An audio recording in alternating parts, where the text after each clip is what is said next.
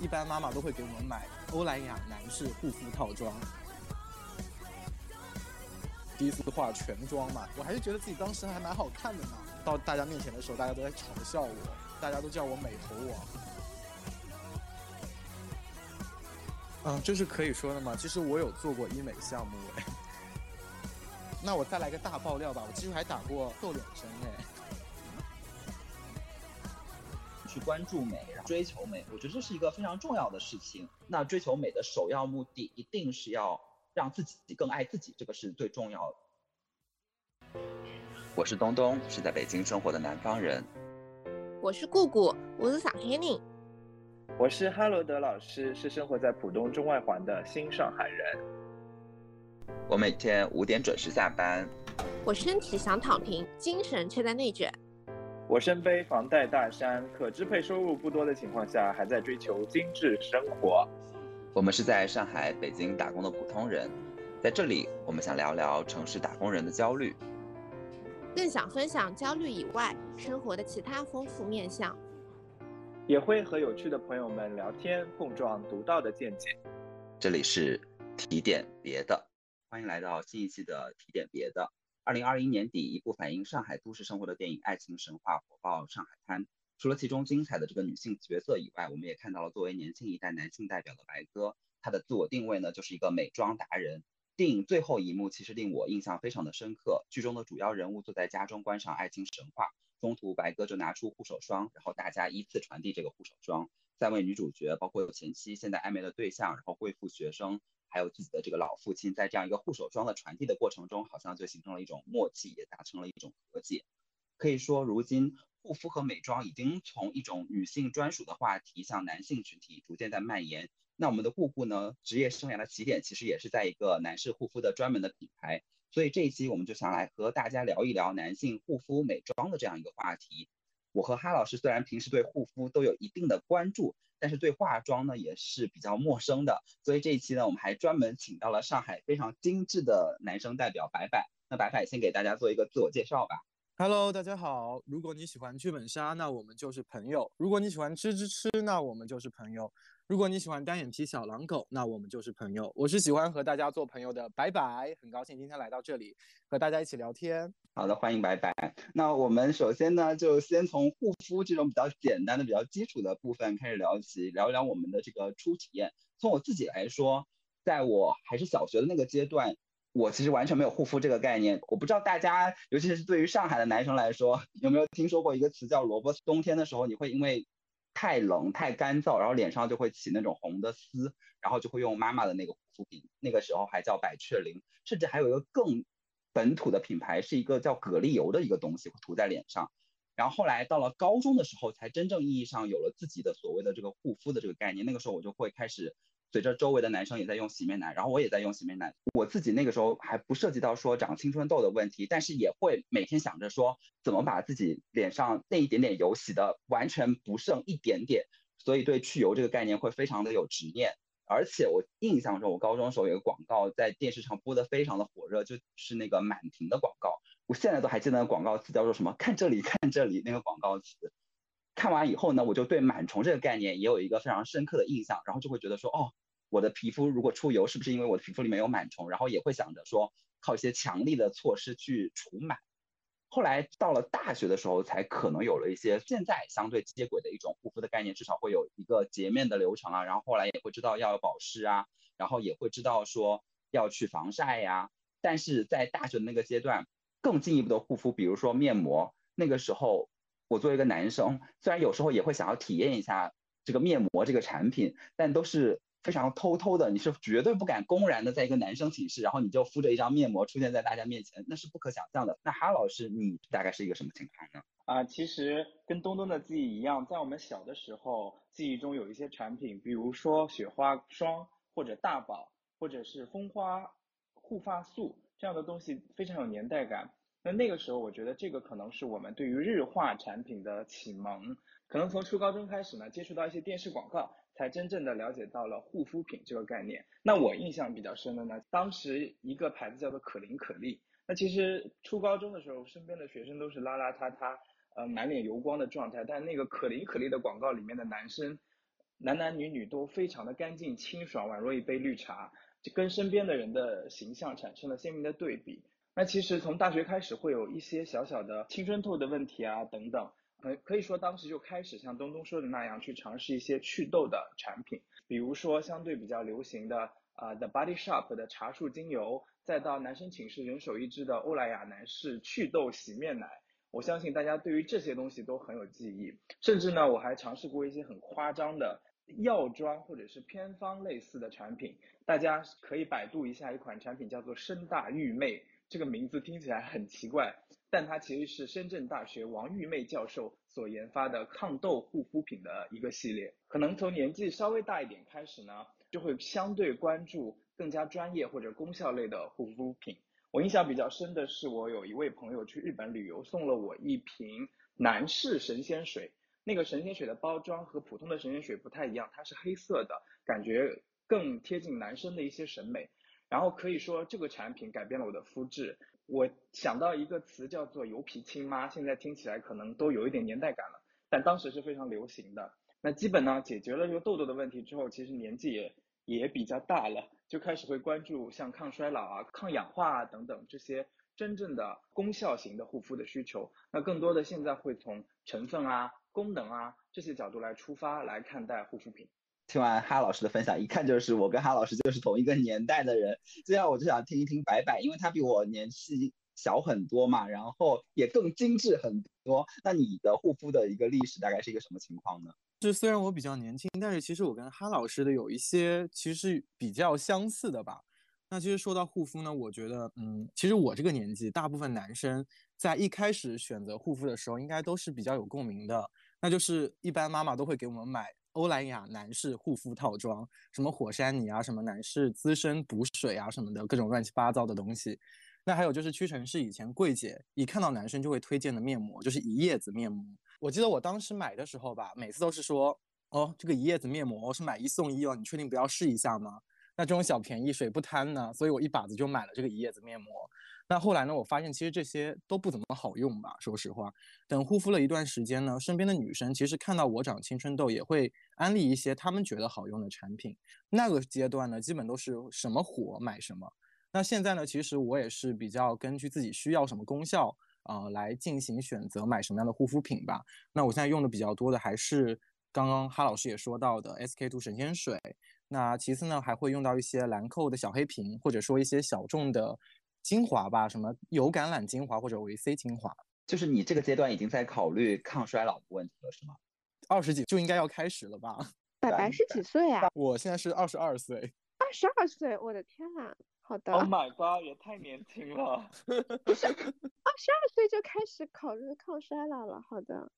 是因为熬夜嘛？最近都是年轻人都开始熬夜了，熬夜就很容易衰老啊。这一群的大叔阿姨们，你们 好意思吗？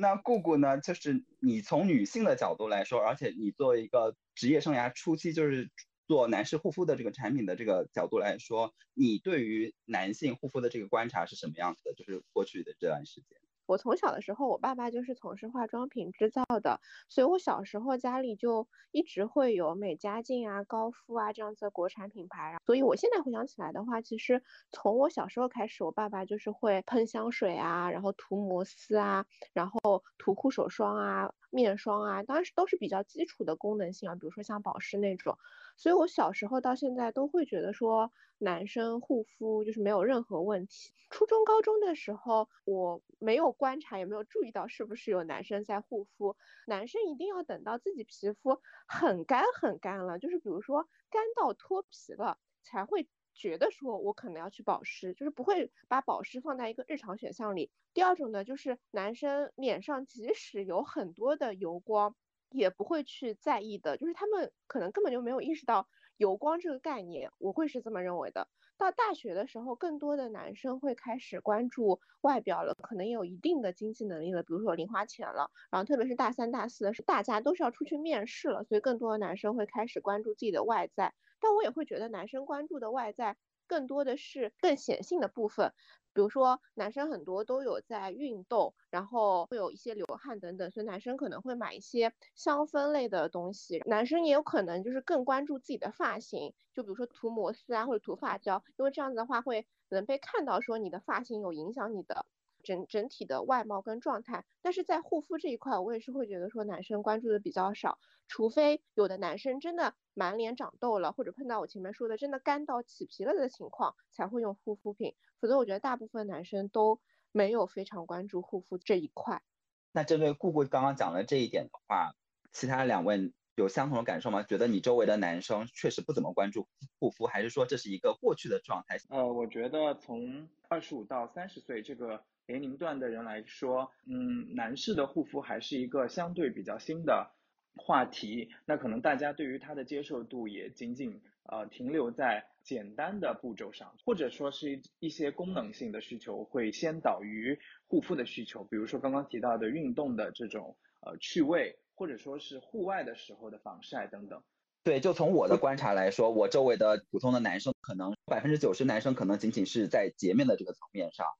嗯，我觉得我身边的男生应该虽然也没有那么注重护肤吧，但是基础的洁面加保湿还是做得到的。还有一部分男生只是在对症下药，就比如说痘痘比较多，就专门用那种祛痘产品，然后也不会特意去买一些其他功效性的，比如说啊去黑眼圈啊，或者说祛斑这种类似的产品，也只是在。保湿加祛痘，他观察到的男生都是保湿跟祛痘，这个就是个猜想的部分。因为我觉得现在中国主流的，比如说对女生的审美就是白瘦幼嘛，所以女生想要白就是会去用美白产品，女生想要幼就是维持一个幼态，就是去用抗老产品。但是其实这个审美在男性身上是不存在的。反而甚至可能是相反的，比如说，大部分人会觉得说男生黑一点反而更 man，就像古天乐会把自己就是原来是个白净白面小生，但是会把自己故意的晒黑，然后显得更加 man 一点。然后另一方面的话，在抗老上也是，就是很多人也可能会觉得说男生显老也没有怎么样，然后脸上有纹路反而更有味道，显得更成熟。所以我觉得，就是回到二三十岁的男生的基础护肤需求的话，就是可能会更少的考虑美白跟抗老那一块，然后只能放在说保湿或者祛痘这一块了。从你做化妆品的这个市场的角度上来看，我们感知到是越来越多男生在用护肤品，但从你从行业的观察角度来说，它是一个什么状态？可能我们自己的体感会觉得说，周围有一越来越多的精致男生出现了，他们关注护肤，也开始化妆了。但是事实上，就是男士护肤的市场的增速是比较慢的，甚至慢于整个大盘的增速这样子。呃，目前整个市场上的话，就是过去的话，其实会是欧美品牌作为市场的主导。那其实大家前面有提到了，就是包括人手一支的欧莱雅男士，然后再高端一点的有。碧欧泉啊、朗仕等等，日韩品牌其实会相对稍微少一点，比如说像资生堂或者 SK two，其实都是有自己专门的男士线的，但他们的男士线就是会相对少一点。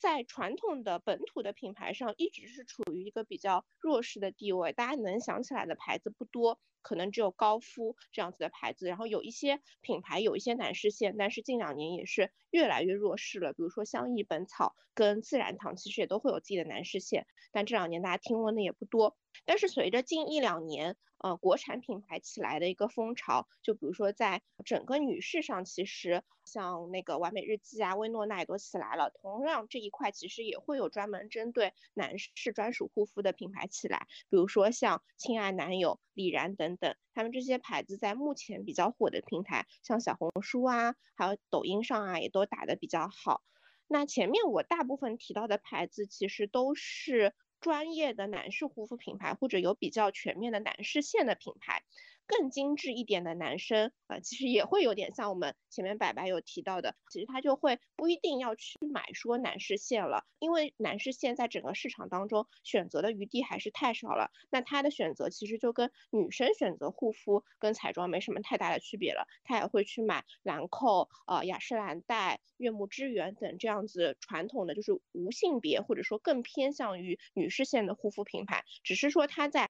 护肤功效的选择上，或者是包装香味的选择上，会更倾倾向于男性。我们能不能理解，男士护肤的发展和男士护肤品牌的发展是不一定能够划等号的，对吗？可能对精致的男生来说，他应该不会选择一个男士专属护肤品牌的 BB 霜跟面膜，因为这样相对于整个市场上的选择还是太少了，是这样吗？拜拜。嗯，是，其实是这样的，因为其实很多男士专用的，其实它的功效或者说还是选择性太少了。一般自己买的话，也不会去专门再加一个什么男士要专用这种类似的这种东西。对，其实我也有类似的想法，就是当我对护肤这个东西越来越了解以后，我就更加不会倾向于选择说男士专用，因为我会觉得说我只会针对我个人，我到底是什么肤质，然后我到底有什么皮肤的问题，然后去选择对应功能的这个产品。而不是说我要一开始就限定说这样一个男士护肤，所以我反过来也想问布布，你作为一个行业从业者，从两个方面吧，一个是营销的方面，你们是怎么去针对这些消费群体？第二个是从产品的角度，真的这些男士产品会跟女士产品会有大的设计和开发上的不同吗？从品牌的角度上的话，嗯，我觉得品牌这边其实可能也能分成几个方面。第一个是大众看到的比较多的，就是我们会选择什么样的人来代言这个男男士护肤品牌。其实这个人就代表了说他是不是男生心中的理想的男士形象，或者说是一个男士护肤品的选择者，比如说女生心中理想的男士护肤的形象。所以第一个是代言人这一块。那这一块的话，我发现其实可以分成四个阶段。第一个阶段就是在二零零几年的这个阶段，那时候有一些品牌会选择一些国外的护肤品牌的代言人，比如说像那个韩国的 Rain，因为它浪漫满屋很火嘛，然后包括英国的贝克汉姆，他可能也是很多男生心中一个比较理想的男性形象的样子。然后第二个阶段的话是分成中国的质感男演员，这中间的话又会分成两条线，一条线其实是专门走演技派、实力派的，比如说像梁朝伟啊、吴彦祖啊、金城武等等；另一条线也有一些更加肌肉男的线，古天乐、彭于晏等等。然后第三个阶段的话，其实就来到了二零一五一六年，那时候就是整个韩国艺人回潮，然后包括我们有归国四子，其实归国四子之间，我发现其中除了黄子韬以外的另外三个男生，其实身上都会有各自的代言，就是能看到说那时候的话，整个市场上的审美潮流以及能带货的那一群人的审美已经改变了，大家就更喜欢韩国这一派。再到现在的话，其实大家对男性的审美上会更多元一点，就是不局限于传统的男艺人或者是男演员这一块，反而会选的更多元。比如说像现在很多男生都喜欢的打电竞的、跳街舞的，甚至脱说脱口秀的等等，就是能看到说整个男士形象的变化。所以你们会觉得？说这些男生是更多是代表男性心中的理想男性形象，还是女性心中的理想男性形象？比如说像欧莱男士找鹿晗，你们会被打动吗？所以我其实一直就很好奇，因为反正我不会被这里面的任何一个阶段的任何一个男明星，甚至可能是我喜欢的男明星的广告，我都不会吸引。我最终可能还是针对我的问题，我是会听说说这个产品的去油能力很强，那我就会买它，而不是因为说。Rain 代言了，或者贝克汉姆代言了，我就去买这个产品。但我妈妈如果去买的话，我可能我就不知道她是什么样子的一个心态。对对对，这里其实就提到了说，呃，在男士护肤品的品牌的营销当中，呃，我们会面临一个问题，就是有两个概念是不一样的，一个叫 consumer，一个叫 shopper。在男士护肤上，这个点会特别明显，就是男士护肤的 consumer 肯定是男性。但是他的 shopper 就不一定是男性，可能是妈妈，可能是女朋友，可能是老婆，所以我们会一直面临着说，到底是对谁去说这样一个产品功效，说这样一个男士形象的问题。我觉得这里面其实变成了第二个问题，就是我们刚刚问到了产品的问题，因为可能第一次购买那是跟妈妈有关，跟女朋友有关，但是实际使用完了以后，这个产品好不好用，对男性来说，他还是会有一个直观的体验的。所以就会存在说存不存在着说某一些产品它是特别适合男性的，或者说你在设计产品的时候就是会为男性去针对性的设计的。会的，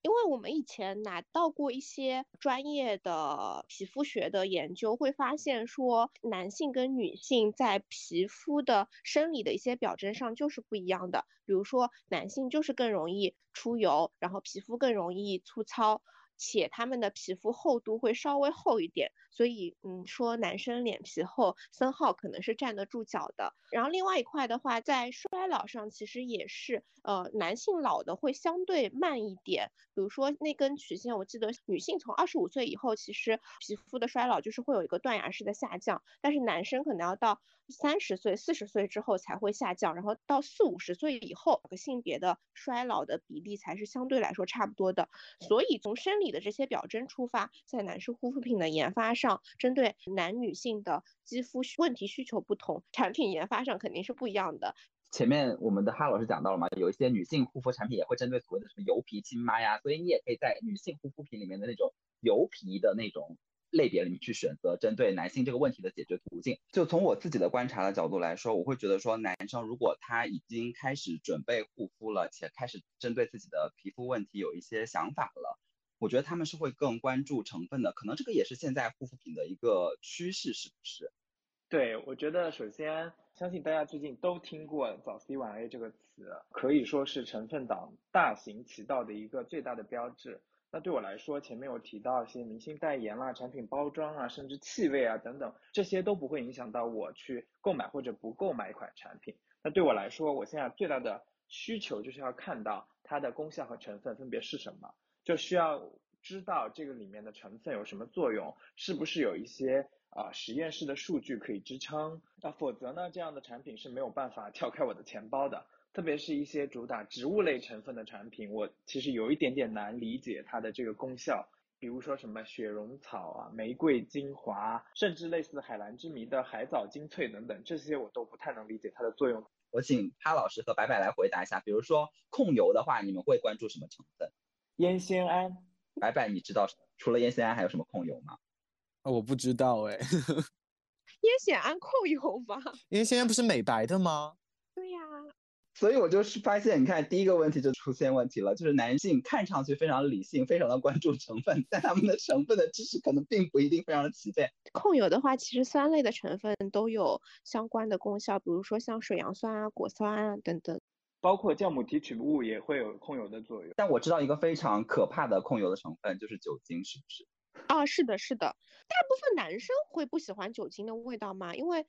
嗯，酒精确实是一个很有效的控油、收敛、呃祛痘的成分。然后，因为它酒精其实是有点消毒嘛，然后你长痘痘是因为有痤疮杆菌嘛，酒精就是能抗炎去菌，把痤疮杆菌弄掉，所以它其实是个很强的控油、祛痘、消炎的成分。那男生会嫌弃有酒精味吗？大部分女生应该会，男生也会吗？我用过一款可能酒精含量特别高的产品，直接使用的时候那个刺激性气味是很厉害的，但是用完之后效果确实很好，所以我会忍受那个气味，然后选择使用。我也不会被酒精它的气味或者是肤感。呃，所拒之门外，我反倒会觉得有这样的感觉，是证明了它有酒精这样一个成分。那这个成分如果在我的皮肤有这样的需求的时候，我会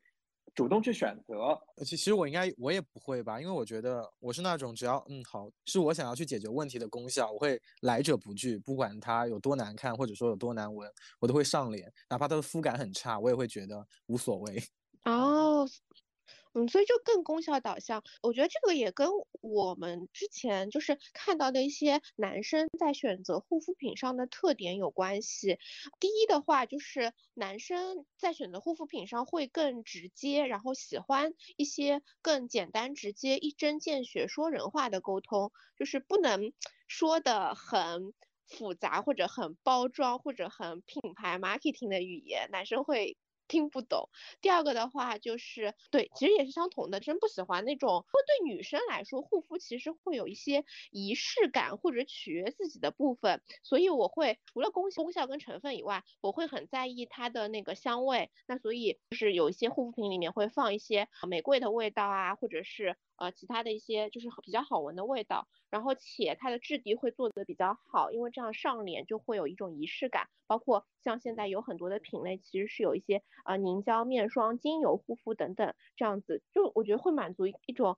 女生在护肤的时候是很享受、很 enjoy，然后我愿意去对着镜子把自己的所有护肤步骤跟流程做一遍。但男生就不会，男生就是解决问题的思路的导向。第三个的话就是男生大部分情况下对护肤品的选择会更忠诚吧，就是如果发现什么好用，就是会一直用下去。但是女生不会，女生会觉得市场上的选择太多了，每天都会会被不同的广告触达。即使我觉得这个产品很好用，但是我还是会想试试那个。我看见那个可能包装更好看，然后它的香味啦、卖点啦更好，我就会想试试那个。但是男生就是会更 stick to 他原来用的那个护肤流程以及产品，且可能比如说他就会更适合囤货等等。就比如说他买了一瓶觉得好用之后，可能就会囤个三到五瓶。五瓶。既然我们讲了这么多宏观层面上的男性选择护肤，包括怎么使用护肤品，我们来聊聊自己吧。就是你们现在的一个护肤流程是怎么样子的？像我的话，其实就是前面讲到的，我每天早上起来就是洁面，然后加一个。保湿的水，然后再加上一个防晒。如果我还有更多一点点的时间，我会用上所谓的早 C 里面的这个维生素 C。然后晚上的话就是洁面加水，然后加一个厚的面霜。然后如果时间允许的话，或者是我今天心情不错的话，我就会加一个维生素 A 来抗老。这个就是我全部的这个护肤的流程。当然，我现在偶尔会用面膜，虽然我知道面膜的那个功效是即时性的，不是很科学的，但是可能有时候。为了追求那个使用面膜那个愉悦感，有时候会用一下，仅仅是这样子。呃，我是每天早晚都会洗澡的，所以就是我没有单独的洁面这个步骤，就是在洗澡的时候洗了一下脸。然后如果说要用什么产品，其实早上的核心是会抗氧化加防晒。所谓的抗氧化，有大家有提到的，像维 C 啊这样的产品，应该都可以起到这个功效。因为我会觉得，啊，对于一个上班族来说，你做了这件事情，会让你一天的状态和气色比较好。另外呢，就是防晒。那防晒呢，是因为听到很多科学的证明说，防晒这件事情是对于抗老最有用的一个护肤手段，所以我现在坚持是会防晒。那么晚上呢，其实核心的诉求，呃，是抗老。抗老的话，大家之前也提到过，有很多的成分，呃，比如说维生素 A 呀、呃玻色因啊等等，都可以实现这样的作用。所以呢，晚上我会做这样一件事情。但你说具体有什么样的步骤，用什么的产品，我可能会去看我我现在手边有什么样的东西。嗯，我的话是平常的话，早上的话是洁面，然后是水，然后觉得呃面霜比较滋润，会比较油。嗯，早上出门的话可能会很快的就出油。晚上的话呢，我会把乳液就换成面霜，因为晚上嘛在家睡觉也无所谓，没人看。那偶尔的话我会刷酸吧，就是目前刷酸也不是很火嘛，所以我偶尔的话也会稍微。做个刷酸，然后或者敷一下面膜，然后皮肤问题比较严重的时候，就比如说爆痘或者说熬夜很厉害的话，我会用那种医疗面膜，就比如说敷尔佳的那种面膜来进行一个急救。那现在就回到一个更本质的问题，如果还有听众听到了我们这个节目这个阶段的话，他们可能就会想问说，如果我是一个护肤小白，你们要给我推荐一套护肤的流程和产品的话，你们会推荐什么？呃，我的推荐第一步是要找到一个好的洁面产品，就像我们前面提到的欧莱雅男士抗痘洗面奶这个产品，呃，大家可能洗完的之后都会有非常紧绷的感觉。其实现在呃，我们也会讨论说这个东西叫做大皂基，就是它用了很多皂基的成分，就其实对于皮肤来说是相对比较刺激的。所以找到一款好的洁面产品是呃护肤的第一步。那我们现在都会去推荐说用。氨基酸，呃，作为主要表活的这个清洁剂的产品，因为它相对的温和，对你的皮肤不会有强烈的刺激，这是第一步。第二步呢，呃，我觉得可以根据你的心情来选择保湿和修护的产品，比如说爽肤水啊、乳液啊、面霜啊。如果你有时间、有金钱，那你可以大全套都上。如果你只是想很简单的维护一下自己皮肤的状态，那我觉得选择其中的一两款产品也是可以的。那第三个我要推荐的就是防晒，呃，我不知道这是不是智商税，但我看到过非常多的文章说防晒是对抗老最有用的护肤手段，所以这个也让我把防晒这件事情推荐给了很多很多朋友。那我自己的话，我会用多芬的那一款氨基酸洁面，后面的话我会用只有补水效果的那种水，因为我觉得。水这一步只是为了补水，所以没有必要追求还有其他功效。我也没有具体用什么吧，这一块我觉得大家就是按照自己喜欢的来就行了。因为补水的效果，基本上你能做出来的产品，基本上打这个效果的都能出得来这个效果，也没有什么太雷的产品吧。那第三步的话，我就会对症下药的精华吧。就比如说你想要祛痘的，嗯，或者说你要美白的，或者祛斑的，那我最近在用的是。一个比较小众的橄榄油精华，是我在一个 UP 主那里呃听到的。具体名字叫什么我已经忘记了，这个你们大家自己去搜索一下也可以找到，就是你们对症下药，然后选择那个精华就可以了。然后最后一步的话，我觉得只有补水效果的乳液就可以了。那如果是小白的话，我觉得水和乳的话，可以去试一下无印良品的水和乳吧，就是他们可以做到基础的保湿。最后那个允许我们的那个顾顾推荐，就是他自己所在的公司的产品，免费为他打一个广告，四个产品。男士的话，洁面，大家前面已经说的很好了，洁面就是选择氨基酸的洁面会更温和一点。但是如果你真的是大油田，你也可以选择皂基，因为皂基确实清洁力。很强，还有它好的那个部分。然后水的话，我觉得，嗯，前面白白说的也对的，就是其实只要保湿就可以了，不用有一些额外的美白或者抗老的功效。所以你就是根据你喜欢的牌子、喜欢的味道、质地去选就好了。精华的话也是根据功效选。如果比较精致的男生的话，我还是推荐用雅诗兰黛小棕瓶的作为一瓶基底液精华，可以全面的维稳，而且就是在。整个皮肤的细腻度啊、光泽度啊、紧致度上啊等等都会有一些提升。最后推荐一款乳液的话，那肯定是倩碧黄油。我原来一直以为很多男生都是知道这一款乳液的，但后来现在发现好像也可能蛮多男生是不知道的。但是如果你要选你的第一瓶乳液的话，倩碧黄油我觉得还是很合适的。然后你选择到适合你的质地就好了，有油黄油、无油黄油或者是透明黄油，可以根据你的肤质或者季节不同来选。但它确实是一个基础保湿功能做得非常好的乳液，且性价比很高。前面呢，我们都在还停留在聊护肤的这个阶段，但我们刚刚有讲到说，其实现在更精致的男生都已经开始化妆了，但至少我目前这个阶段还没有进阶到这个程度。我的化妆经历回溯一下的话，我只有一次特别神奇的经历，这个可能也涉及到大家不同的人对化妆的定义不同。我印象特别深，我有一年跟我的一个朋友，就是之前是网友，然后在现实生活里面见面。然后那一天呢是冬天，我就涂了一个唇膏。见面完以后，当时我们是第一次见面嘛，他不好当面说出什么。等到我们后来见过很多次面以后，他有一天就跟我说：“你记不记得我是第一次见面的时候，你还化了妆，涂了唇膏？”然后我当时就非常的诧异，我就想说，涂唇膏也算化妆吗？那个经历对我来说印象非常的深。然后除此以外，我。自己认定的化妆经历，就是以前在学校的时候唱幺二九的时候，所有的男生都被画上那个非常非常红的那个腮红，涂上非常非常红的那个口红，那个经历是惨不忍睹的。但是现在呢，我也会看到说，我周围有一些男生，他们化完妆以后非常的精致，然后包括说像我以自己的大学的室友，在他的女朋友的鼓励下，然后修了眉以后，我会发现说，哎，修完眉以后，确实你整个人的气质会有一个提升，我自己也会有去考虑，只是说还没有付诸实践。所以你第一次见朋友涂的润唇膏是有颜色的吗？还是没有颜色的？没有颜色的润唇膏。第一次看到在生活中有男生化妆，其实是在国外。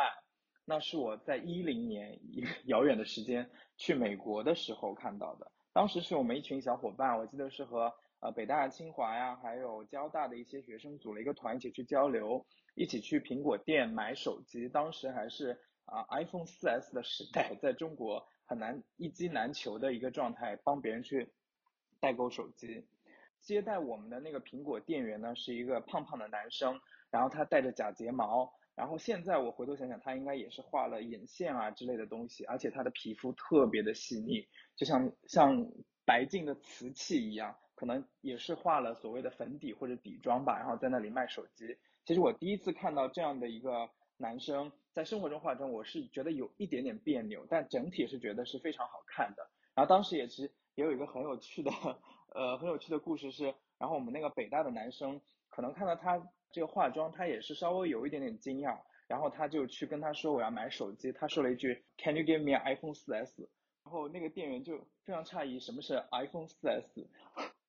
啊，有一段时间因为我可能自己长痘痘稍微有一点多的时候呢，我也会。我也接触过男士 BB 霜这样一个产品，我记得当时韩国有一个牌子出了，后来 BO 泉也出了。就如果皮肤的状态特别不好，然后又要去有重要的会议啊、面试的时候呢，我可能也会去涂一下这个 BB 霜，因为我觉得它会给我带来一些自信。那现在因为我每天都会坚持防晒，我觉得这个防晒霜一涂，你整个人就会变得相对的比较洁净，那也就没有必要再去用这个 BB 霜了。而且呢，其实更进一步，我是被李佳琦种草过一个东西，叫做遮瑕笔。它就是一个呃，其实也不是笔吧，可能就是像一个一个小粉底液的小瓶子，有一个小刷子。那可能你冒了一个比较大的痘痘，拿它去点一下的时候，这个痘痘就会被遮住了。当时李佳琦就在直播间说，不管是男生和女生，这款产品都会帮助你解决一时之急。所以呢，我就在直播间的冲动环境下买了一支，但我买回来可能一两年我都只用过一到两次，因为我觉得那个去用遮瑕笔点痘痘的过程是我特别不会擅长的。你需要啊，先把它粘出来一点点，再用手指把它晕开，然后晕开了之后这一块呃的肤色又跟其他的地方不太一样，对我来说这个过程太复杂了，所以买回来可能接近两年了，我都没有怎么用过。一听就知道我和哈老师两个人至少在化妆这条路上非常非常新的新手，甚至可能是零经验。但是我第一次在聚会上见到白白的时候，我就会被这个精致男生给惊艳到，就觉得哇，怎么可以男生这么精致这么美？所以呢，我一想到这个话题的时候，我就立即想到白白，然后就联系他。所以我就想问一下白白，你是从什么时候开始化妆的？嗯，其实我第一次接触化妆是艺考的时候，然后呢，当时我的脸上其实是素颜的话是瑕疵是比较多的，因为男生其实还是比较容易长痘的嘛。然后在艺考的时候会去到艺考机构进行学习，然后这时候你就会发现，天呐，这个世界上好看的人真的是不缺，而且特别是艺考在校考的时候，你会看到身边的竞争者，特别是。同性竞争者，你会发现那些男生都是天呐，标准的新闻联播需要的脸，就是浓眉大眼，非常的精致啊。然后这时候我就会在想，Oh my god，我是不是里面最丑的那一个？所以从那个时候我在想，有什么办法可以让自己快速的。可以提升外表，或者说可以加上哪怕一一分或者是两分，所以在那种环境下呢，我就会想办法去努力的提升自己。那这个时候呢，就是不管是呃艺考老师，或者说身边的女生会说化妆可能可以解决我的问题，或者说是一个比较快速且高效的方式吧，去能够让自己的外表进行一个快速的提升。所以呢，我就开始在那个时候接触了化妆。那其实呢，在化妆的时候，一开始还是有闹出了很多笑话吧，就比如说有一次。我会跟女生说，最近想买粉底液，有没有推荐的？但是呢，女生的粉底液都是比较偏白的嘛，她会说她用了某个牌子的哪个色号。我在想，哎，那我也买那个色号好了，在她脸上还是蛮自然的。结果呢，我买了之后呢，发现那个色号是象牙白，我以为男生也是用象牙白的嘛，那时候，结果上了。脸之后发现其实非常的假白。我当时第一次化完妆，然后去艺考老师那里进行一个学习的时候，他会说：“哎，你今天是来给我们唱戏的吗？”说实话，我一直都觉得学习一个东西最快的方式就是模仿嘛。所以在那个时候呢，我也会观察身边的女生是怎么化妆的。女生的话，可能有时候会涂一些比较闪的眼影嘛，有的时候呢也会画一些比较偏粉调或者说偏橘调的眼影。所以那个时候呢，我会买。这种亮片眼影以及这种粉色啊，或者说橘橘调的一些眼影画在自己的眼睛上，然后当时大家都叫我美猴王，是因为又白，然后呃眼睛的部分呢又会闪着光，所以呢大家当时都给我个绰号叫美猴王，我也蛮无语的，就是第一次化全妆嘛，到大家面前的时候大家都在嘲笑我，但是呢我还是觉得自己当时还蛮好看的呢，就是我还自拍了发了朋友圈。自拍软件也是刚流行嘛，会有那种什么滤镜，就是自动上妆。大家以为我是弄了一个什么上妆的滤镜，他们就问我是什么滤镜，以后一定要排雷，千万不能用这个，也太丑了吧，也太搞笑了吧。基本就是我第一次化妆，或者说初期接触化妆就闹出的一些洋相吧。那后来就是你是怎么慢慢的就是学习化妆，然后后来真正到周围的人也认可你化妆是到了什么阶段呢？而且你学习的时候，你是会看一些男博主，还是你女博主的那种 UP 主也会看啊？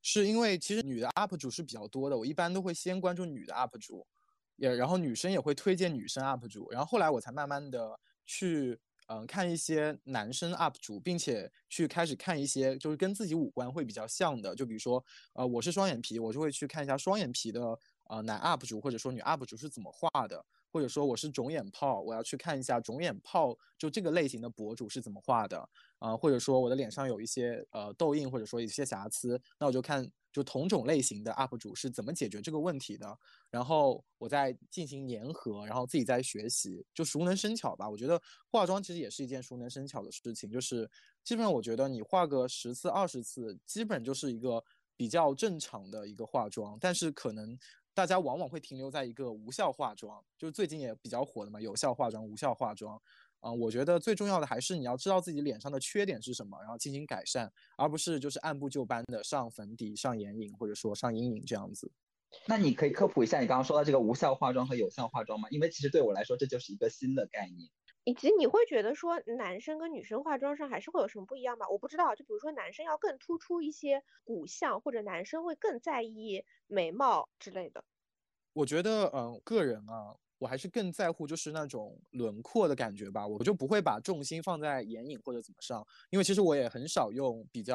明显的眼影，基本上都是让自己的。这一部分显得更加有神就行了。然后眉毛的话，其实男生画眉毛的还是比较少的，有还是有的，因为男生的眉毛是相比女生来说还是比较多的，就是他们只需要简单的修一下眉就可以了，就不用画的太，也没有特意再花时间去画眉吧。反正我是不用画眉毛的。然后我基本上就是阴影会比较用的多一点，就是比如说鼻影或者侧影，在镜头里起码是是比较好看的。然后我觉得无效化妆和有效化妆的唯一的区别就是。就是我刚刚说的，你不能按照别人的模板去化妆，你要按照自己的毛病进行修改。无效化妆还是比较多的，目前就是大家觉得啊，画眼影就是已经化完妆了，但是其实画眼影还有很多技巧。那这我也不是专业的美妆 UP 主，我觉得如果你有相关的，比如说眼影这一块的问题，你还是找专门的这一块比较。可以的，UP 主进行一个观看，就是先开始学习模仿，然后再根据自己的眼型再进行修改，然后成为自己的一个技术吧。从我的理解上来说，是不是就是无效化妆是你虽然化了，但是实际上对你整个人的这个形象或者气质的提升程度是比较少的。但是有效化妆就是说你不管化的多还是少，但是它实质上的改变了你的这个容貌。那你的话是不是也有体验？到过说，从你开始化妆，尤其是化的比较成功以后，你周围人对你的这个评价的改变的这个过程，有还是有的。就是我比较熟练掌握化妆之后，就有的男生是看不出化妆的嘛，就会说，哎，你最近状态还蛮好的。或者女生会说，哎，你最近越来越精致了。就比如说以前眼影会画的很丑很难看，但是熟练了之后，女生会说，哎，你画的不错，能不能教教我具体应该怎么画？或者女生可能反而会问我应该。去如何去化妆，或者说如何去解决一些五官上的问题？因为我其实自己最近因为要做这个选题嘛，然后我的一个朋友就跟我分享了一个故事。他就是说，他有一个朋友，可能高中的时候，他自己觉得他自己的形象并不是特别的好，可能在皮肤状态上啊，然后在这个外形轮廓上啊，然后在眼神上啊，各方面可能多多少少不是大家会认为的这种帅哥类型。然后呢，他就开始学习化妆。包括跟白白刚刚说的一样，去一些跟一些 UP 主学习啊，然后去研究自己的这个长相上可能存在的一些小的这个缺点呀。然后经过那么一两年的学习以后，他的化妆技巧比较成熟了以后，他整个人就变得非常自信起来了。然后再加上他的个性也还不错，就很快的收获了爱情。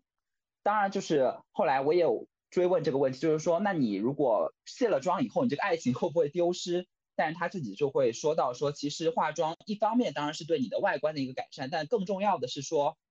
因为这样一个化妆给了他一个门槛，让别人想要了解他，想要去深入他的内心去了解他是一个怎样有趣的人，所以尽管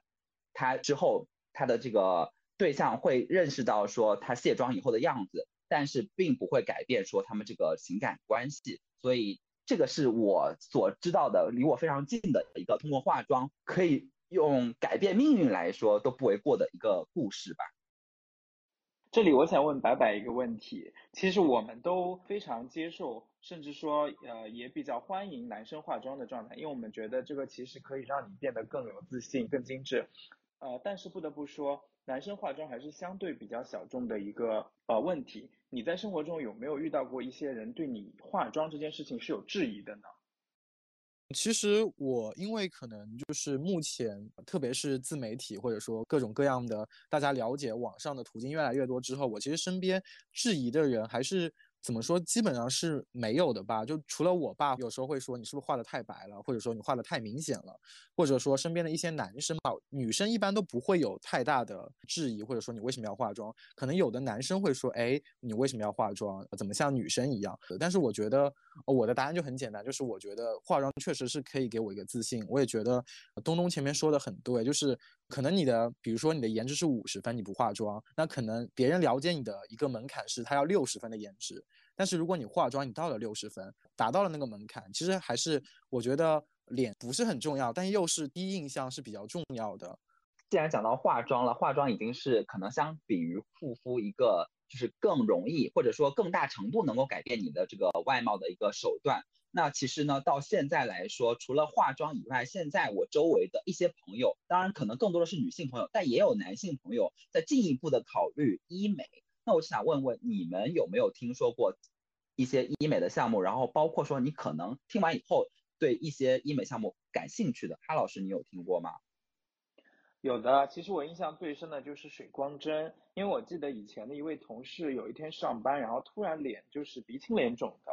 然后呢，他戴着口罩，很明显的能看到他的眼皮下方有一些针孔，好像呢他就去做了水光针这个项目，而且我也被普及了菲洛嘉这个牌子，很多人要去抢代购才能买到正版的菲洛嘉。那包括刚刚提到的痘痘这个问题，我也听说过有人去打点阵激光，他把那个痘痘造成的疤痕给打掉。第三个呢，就是其实是特别火的一些黄金抗老项目，比如说热玛吉、超声刀等等。那我。啊，这些非常火的项目呢，其实都是针对抗老这个问题的。包括这个也是我自己接近医美的行动最近的一一次了。我的师兄告诉我，他的 MBA 同学是美容院的老板娘，然后他报给我的价格是一年眼睛加脸部的热玛吉两万块钱左右。所以当时我还是觉得这个价格比较贵，所以就没有付诸于行动。那白白呢？你有听说过一些什么医美项目？包括说你有甚至想尝试过一些什么医美？嗯，这是可以说的吗？其实我有做过医美项目，哎，光子嫩肤吗？对，我做过光子嫩肤。其实我是脸上瑕疵还是比较多的，然后光子嫩肤和点阵激光，我听说点阵激光是比较痛的，所以呢，我还是选择了光子嫩肤，因为我觉得也没有必要太大的改善，然后光子嫩肤又会比较便宜一点，然后也是比较方便，就是做完之后也可以更快的恢复吧。所以我做过一次光子嫩肤，后来我是觉得，嗯。没有时间，或者说也没有太大的精力去继续做，但是我觉得光子嫩肤还是比较有用的。如果你周期定时去做的话，真的？那你会进一步考虑其他项目吗？嗯呃，那我再来个大爆料吧，我其实还打过瘦脸针，哎，没关系，对美的追求是无限的。反正是我打的是国内的恒力，它扩散性会比较强，就是因为我觉得我的脸比较大。打国产的可能会更有效一点，但是什么瘦脸针之后出现的脸僵啊，我是没有体验到，可能是打的比较多会有，因为我只打过一次，然后我觉得打了一次之后，这个维持的效果也还行，所以就没有再去补打这个东西。那你打完之后立即就会体现出这个瘦脸的效果？它其实应该是在一个月、两个月之后才会有效果，而且是瘦脸，它瘦的只是咬肌，就是如果你不是咬肌很大的话，你打瘦脸是没有什么用的。所以周围的人也不会立即就看出来说，哦，这个人打过瘦脸针这样的一个反应。对，可能会觉得是，哎，你最近减肥很成功，哎，你脸小了很多。对，打瘦脸针几乎看不出来，就周围人都看不出来。所以，那你有没有考虑过？因为我自己对医美的了解非常的有限，我非常有限的了解都是通过一些可能综艺节目上一些女明星啊，或者说打过肉毒啊，或者说甚至说可能去做医疗美容的这种改造，比如像我妈。就去割过这个眼袋呀，什么这一类的，那可能它的变化是更显著的。那你会考虑这样的一些项目吗？嗯，我目前应该不会考虑这些吧，因为我觉得恢复的时间太长了，我受不了。那顾顾，你周围有这样的男生，他们会去尝试这种医美的项目，或者他们会尝试到什么程度吗？就是因为你在美妆行业嘛，可能接触的这种是更前沿一些的男性。对我前面就精准猜到了光子嫩肤。因为我工作的关系，会接触到一些小红书或者微博、抖音、B 站的 UP 主，我接触到的男 UP 主。嗯，蛮多都会做医美的，以及他们做的最常规的项目就是光子嫩肤，而且他们的皮肤真的很好。我问他们的时候，他们都说自己只涂了一个防晒或者隔离就出门了，但他们的皮肤状态就是近看也是很无瑕、有光泽、水润细腻，最主要是无瑕吧，就是几乎都不用上什么遮瑕或者粉底，然后你又能清晰的看到它皮肤本身的质感是好的，而不是那种层层。化妆叠加的，这里我们刚刚其实是讲到了医美的一个有效，就是它可能会比护肤来的这个效果更直接、更快速。但是是不是也会需要提醒我们的听众，一些医美可能是会存在着说一定的风险的，这个也是需要去注意的。顾顾有没有这方面的建议？我觉得一方面是跟你去买护肤品跟买化妆品，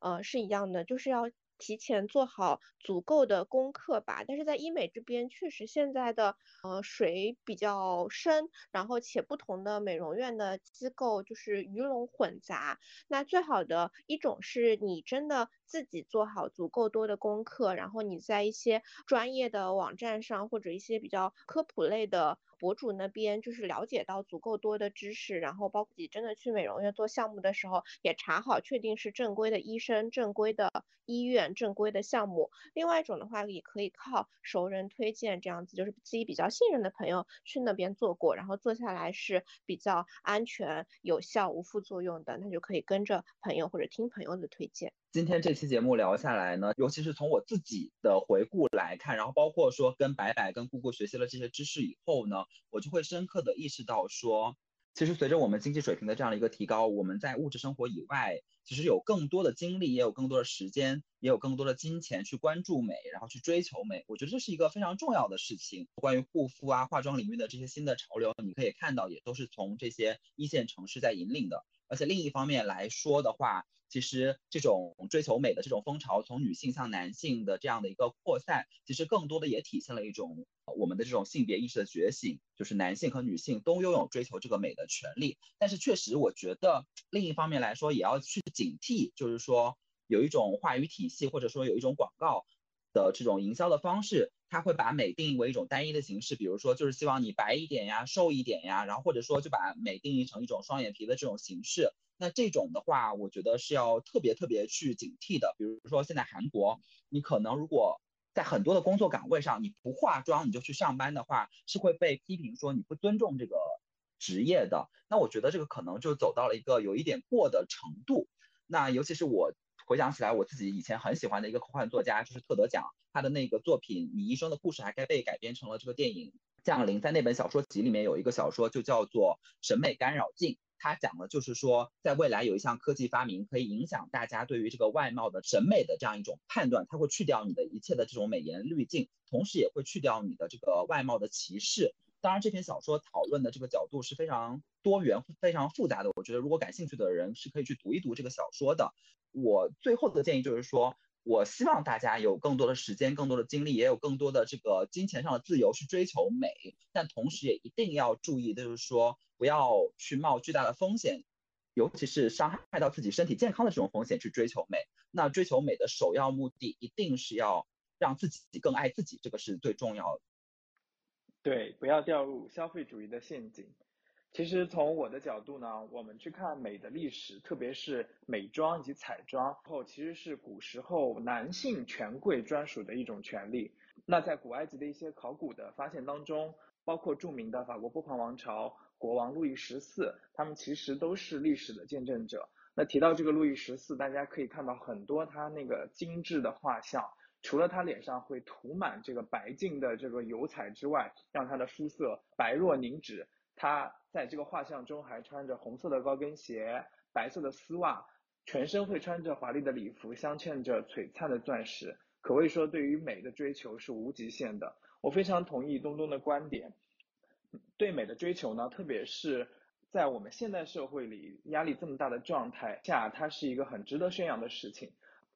啊，除了美妆之外，我觉得大家要培养整体的审美意识，或者说整个社会的审美意识都值得要不断的提升。那从一个很小的切入口来看，就是我想讲一下字体这件事情。就中国大陆的这个字体的审美，基本上是整个东亚呃范围内最差的。我们经常在路边能看到呃非常艳红色的一块广告牌，然后写着三个黑体的大字“小卖部”，就非常非常的丑。之前在上海枫林路。路边的店铺统一用了类似的这个招牌，也成为了一个被网友们群嘲的热点事件。所以我也觉得审美这件事情是非常非常重要的。那顾顾和白白有没有对这个问题有一种补充？就是关于我们护肤、化妆，甚至医美，它到底是我们在追求一种美，还是被现在这种容貌焦虑所影响的一种压力之下的被动选择？我我是觉得，无论是护肤还是化妆还是医美，都是让自己呃变得更好看，让自己开心的一种方式。所以不要走向两个极端，既不要走向说你害怕化妆，或者是不喜欢别人化妆，但是也不要走向说容貌焦虑，让自己一定要化妆。我觉得也是大可不必容貌焦虑了，但是你也可以选择更好的提升自己，不用发展到容貌焦虑这么严重，或者说给自己制造这么大的压力。我觉得让自己变得。起码不管是外表或者内在变得更加优秀，是对自己是有益的事情。那我们就再次感谢白白来参加我们这次的节目录制，然后也希望我们的听众通过这期节目呢，能够学习到一些护肤、化妆，甚至医美的一些小知识，能够更多的爱自己一点。拜拜，拜拜，拜拜。